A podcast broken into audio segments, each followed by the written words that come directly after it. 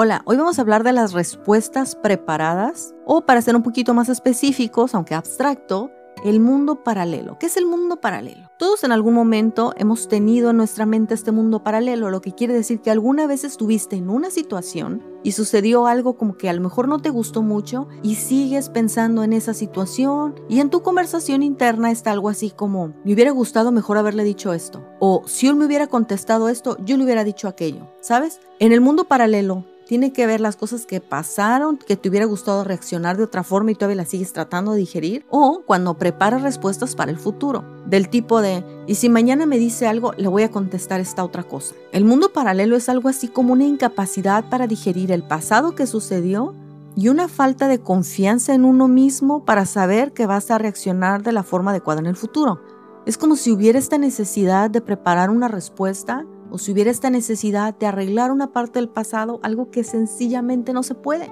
Conozco una persona que luego sus conversaciones tienden mucho a los mundos paralelos y tiene que ver con, pues sabes qué, mejor le hubieras dicho que esto y que el otro y la conversación vuelve a entrar en calor con algo que ya pasó, que no podemos volver atrás, no lo podemos arreglar ni tampoco volver a tener una conversación con aquella otra persona. Lo que se dijo ya se dijo. Y a veces nada más tenemos que acostumbrarnos y aceptar que ciertas cosas, porque obviamente el mundo paralelo o esta conversación imaginaria es un intento de aportar una especie de bienestar a las cosas que ya sucedieron, pero que sabemos que no terminaron exactamente como nos hubieran gustado. Es como reconocer que lo pudimos haber hecho mejor. Y tengo mi propia historia del mundo paralelo, ¿eh? Y tiene que ver con esto. Por 12 años tuve mi mascota, Clementina, una perrita negra de tamaño mediano. Un día me la encontré en la calle y me la llevé a mi casa resultando con que los perros que uno recoge de verdad de la calle son los perros como que más educados están, y Clementina nunca me hizo pasar una vergüenza. Caminaba a mi lado sin correa, se sentaba, me esperaba fuera de la tienda, o sea, era el perro perfecto. Pues Clementina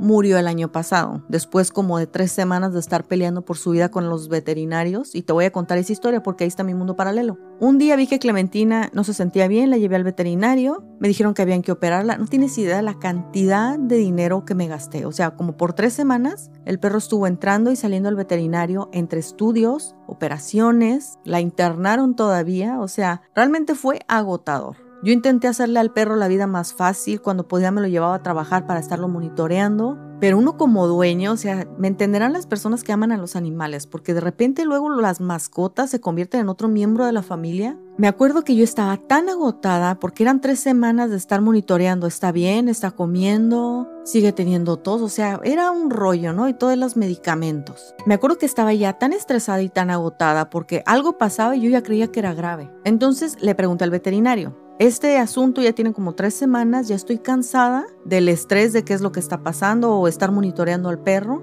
Le dije, quiero saber objetivamente cuál es la condición del perro porque creo que yo ya perdí el norte, ya, ya perdí el enfoque. Y me dice, Clementina dice, sí está mal, pero no se está muriendo. Y me dijo, preocúpate el día que no quiera comer y no se quiera parar. Pasaron los días y de un día a otro Clementina cambió. Su comportamiento fue diferente completamente. Ahora no se quería parar, no quería comer, nada. En ese momento supe que las cosas habían empeorado y que quizás ese día cuando llevara a Clementina al veterinario tal vez ella no regresaría. Y efectivamente, en junio del año pasado, en la noche la llevé al veterinario y sí, el veterinario la, la diagnosticó y cuando la estaba diagnosticando le dije, ¿dormirla es una opción? Obviamente, porque cuando amas mucho una mascota, lo menos que quieres es que el animal sufra y menos por pasar una hora extra contigo. Y me dice, pues sí, podría ser. Ahí es donde sucedió mi mundo paralelo, porque el veterinario no recordó que me dijo, preocúpate el día que no se quiera parar y no quiera comer. En ese momento parecía una decisión drástica, forzada mía de decir, bueno, el perro está, viene así el día de hoy, pues ya hay que dormirlo.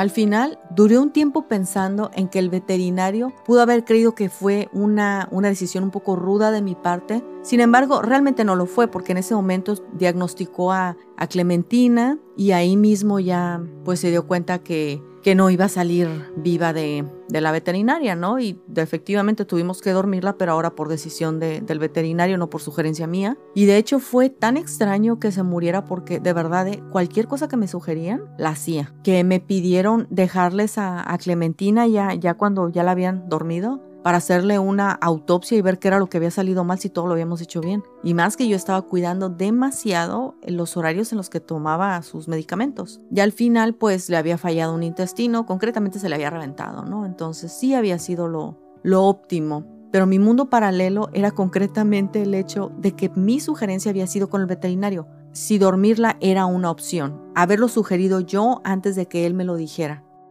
Ahí puedes identificar ese diálogo interno o esa conversación masticando la situación en tu mente donde ahora sí le decías a la persona, ahora sí te atrevías a hacer esto, ahora sí hacías aquello. O sea, del tipo mundo paralelo, porque no pertenece a esta realidad, pero todavía crees que cambiar de opción sigue siendo posible. Y ciertamente no lo es, por eso tenemos que ser un poquito más conscientes con las decisiones que tomamos o con la forma de reaccionar que tenemos para intentar arreglar nuestro pasado y olvidarnos de las conversaciones imaginarias, los mundos paralelos, los me hubiera gustado, es mejor comenzar a hacer un esfuerzo por reaccionar correctamente. El pasado no lo vamos a poder cambiar por más recreaciones que hagamos en nuestra mente. Hay que aprender a reaccionar correctamente para no sentir que nos debemos algo a nosotros mismos por la forma en cómo hayamos reaccionado a una situación. Nos vemos la próxima.